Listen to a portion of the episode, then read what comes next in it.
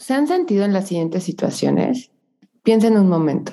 Primera, soy un cachorro que toquetean en plena condesa, pero nunca nadie se lo lleva. Segunda, soy un cachorro con el que demuestran ciertas personas que son capaces de tener un bebé. Tercera, soy un cachorro que tal vez hace un cagadero y que crece y se vuelve incómodo manejarlo y deciden regresarlo a la perrera. Cuarta, soy la perra que se escapó y nunca nadie buscó. Yo soy una de esas o todas de esas. ¿Tú cuál eres? Últimamente me ha sorprendido que todos mis ex andan y andan en onda estable.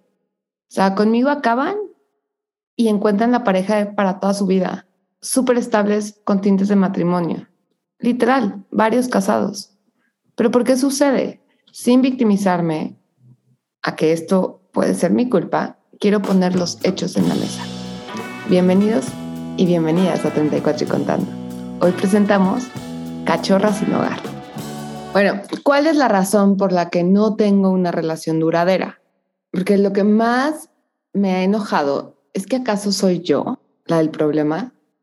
Yo los preparo para una relación seria. Yo los preparo para que jodan, o sea, como que se echen a perder o más bien aprendan ajeno y después decidan como vivir con alguien forever. En este análisis de que en verdad no tengo casa segura, pensé que también la forma en la que mis relaciones terminan cumplen con un patrón. Siempre que corto con alguien es en la noche, porque no lo sé. O sea, no soy de esas personas que tal vez van a un café en la mañana y los mandan al carajo. No, en mí pasa de noche. Y hay un tema que se torna súper incómodo y casi siempre tiene matices porque toco límites a su limitante hombría, sea trabajo, sea dinero, sea popularidad. Sí, seguramente es mi culpa. Deslumbrar de más siendo mujer es un seguro quemón en la relación. Yo tiendo, lamentablemente, a darte una cena show y brillar. Y eso creo que me he dado cuenta que puede incomodar. O tal vez elijo muy mal a mis candidatos. Cada candidato, si bien ha tenido como diferentes razones por las que me han cortado, el más reciente me dijo así sutilmente que, bueno, que necesitaba estar solo, eh, también algo que llegó como esa red flag que dices, ya de aquí no pasa nada, es que le recordaba a su mamá. Yo creo que cuando le recuerdas a, su mamá, no sé si es algo positivo o negativo, ¿saben? Dependiendo qué aspectos te recuerda a tu mamá, tal vez es que cocina rico, que me cuida. Ah, me recuerda a mi mamá.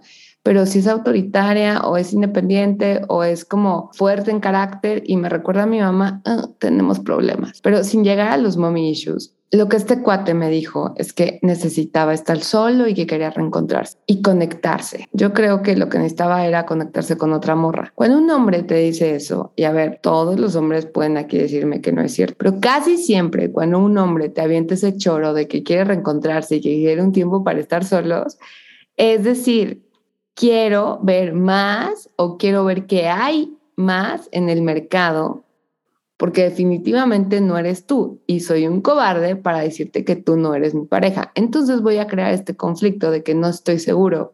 Todo el hombre está programado para estar con una persona. Dicho y hecho, este cuate que me dijo como, no, yo ahorita no quiero una relación, me tengo que dar un espacio, la chingada, güey, corte a tres meses después estaba con una morra. Mis pasteles Colombia. Divina mujer, ¿eh? O sea, divina mujer y yo creo que viene a boda segura. Pero lo que me da risa es como verde, güey. Soy yo la del problema. El otro, y eso también eh, fue un berrinche, ¿no? O sea, se puso pedo y altanero. Y para variarse algo también, no lo hagan, queridas, es medir pitos y medir ego. Nosotros si ponemos en esa competencia de, a ver, estúpida, no lo hagas porque vas a perder a un hombre. Entre copas decidimos hablar de dinero. Qué mal gusto. Pero pues sí, hablamos de dinero y en ese racha traía muy buena, muy buena lana, era antes del COVID y estaba facturando más y eso lo transformó y se creó en un patán, tan patán que se salió literal así en la misma mesa, se fue como pedo a tirarle la onda a una morra. Así de elegante son mis candidatos. Ya sé que nunca debes hablar de dinero y más si ganas más que él. Nunca debes poner en juego sombría reírte de sus chistes, aplaudir de sus victorias y nunca retar su trabajo, su dinero y su popularidad, porque si no, vas a estar como yo. A ver, no es que esté mal, pero es una realidad. En otras situaciones, obviamente fui yo la que les di las gracias, porque realmente, así de fácil, no quería eso. Pero los hombres que me han mandado al carajo salen comprometidos y eso arde.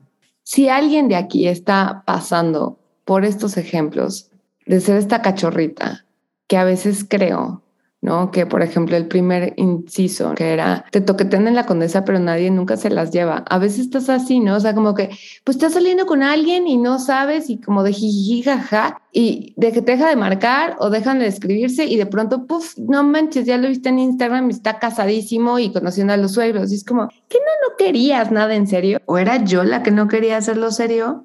O luego la segunda, que soy el cachorro con el que muestran que son capaces para el siguiente paso esto sí siento que a mí me pasa mucho, como que conmigo juegan y después es como, ah, no, esta vieja, no, no, no, mejor me voy con otra morra y con esa morra funciona y es para toda la vida. ¿Por qué? ¿Por qué como que practican conmigo? O sea, les doy como guías de conversaciones, dinámicas, experiencias en, ¿no? En varios entornos para que después vayan y lo practiquen con otra morra. Oigan, no, yo quiero un certificado que me den así como certificado o evaluado por Vika Garrido. El otro inciso que soy un cachorro que tal vez hace un cagadero y que crece y se vuelve incómodo manejarlo. Creo que eso también me ha pasado. En una relación durante duré muchos años, llevo mucho cariño y respeto. Si bien cortamos, yo creo que es eso, ya era un pedo, ya era un problema, ¿no? Era un cagadero, quería hacer muchas cosas, estaba creciendo y obviamente no me podían manejar. Y ojo, siempre lo he dicho en este, en este programa, está bien ser mucho, no nos limitemos. A veces las mujeres, por ser mucho, sí nos complicamos y sí nos limitan, pero fuck it, somos mucho. Y, y el siguiente, soy la perra que se escapa y nunca la buscaron. Como que he escuchado, y eso me ha pasado, que en muchas situaciones me acuerdo así, preparatoria. Ubican como hay niñas que tienen esta capacidad de hacer un drama, inventar la madre, decir, ya no quiero regresar contigo, vete a la chingada. Y los güeyes están allá afuera hablándote, no, y te traen serenata y flores y cenas y ya voy a cambiar y ese tipo de cosas. Yo soy como la perra que se escapó y nunca la buscaron. Hay una anécdota muy chistosa de una mujer que lleva para dos matrimonios y ya va a ser mamá, que en su primer matrimonio se casó con un buen tipo y no van a creer esto. Ella quería coordinar su corbata con su vestido y el güey quería usar otra corbata. Ah, bueno, fue y le destruyó su pinche corbata. ¿Qué? Sí, le puso talco y le hizo un cagadero. Obviamente acabaron divorciados. Bueno, se volvió a casar y esta vez, ahora sí, para toda la vida, porque ya tiene un bebé y va a seguir con esos patrones, ¿sabes? Pero hay güeyes que les encanta que los traten mal, que les encantan que haya una perra como muy cabrona y nunca se les va a escapar, porque los güeyes es como, esa morra la quiero. En fin, yo no soy ninguna de esas, por eso este episodio. También algo que tratado de trabajar y creo que ese es el origen del episodio es ya no dar tantas vueltas a lo que pasó. Si bien te diría que nunca podremos saber en exactitud cuál es la verdadera razón por la que me rechazan. En el caso del, del cuate que me dijo que necesitaba reencontrarse, era un doble A y le escribí un día y le dije, oye, a mí la verdad así honestamente al chile lo voy a decir. Sí le dije, oye, ¿por qué nunca me volviste a buscar? O sea, porque sentí que había algo muy fuerte. Y me dijo, era tu forma de tomar.